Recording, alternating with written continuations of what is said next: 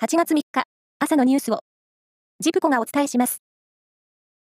大手電力10社の今年4月から6月期の連結決算が出揃い、中部電力を含む8社の純損益が、この期間として過去最高となりました。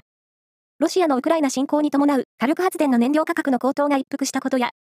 多くの家庭が契約する規制料金などの値上げが寄与し、赤字だった去年の同じ時期から一転しました。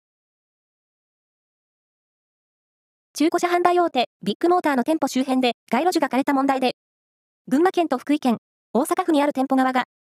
国土交通省や県などに除草剤の散布や無断伐採を認めていたことが分かりました。これまでに除草剤の散布などを認めたのは、群馬県太田市と福井県越前市、大阪府大阪狭山市の店舗です。群馬県太田市の店舗では、17本の街路樹が枯れたということです。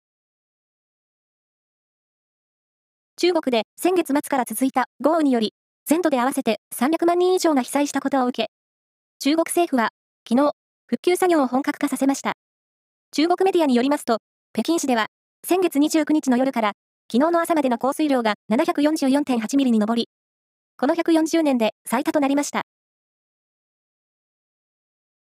宮崎駿監督の人気アニメ映画、千と千尋の神隠しを原作とした舞台が、来年4月から3ヶ月にわたり、イギリス・ロンドンの劇場で上演されることが発表されました。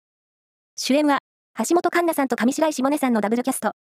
東方によると、日本人キャストによる日本語での海外上演としては、演劇史上最大規模だということです。サッカー、天皇杯は、4回戦の8試合が行われ、ヴィッセル神戸など J1 の7チームと、J2 から唯一、ロワッソ熊本が準々決勝に進出しました。名古屋グランパスも、昨日の試合で浦和レッズに3対0で快勝し、準々決勝進出を決めています。今月6日に開幕する夏の甲子園大会の組み合わせ抽選会が、今日、大阪で行われます。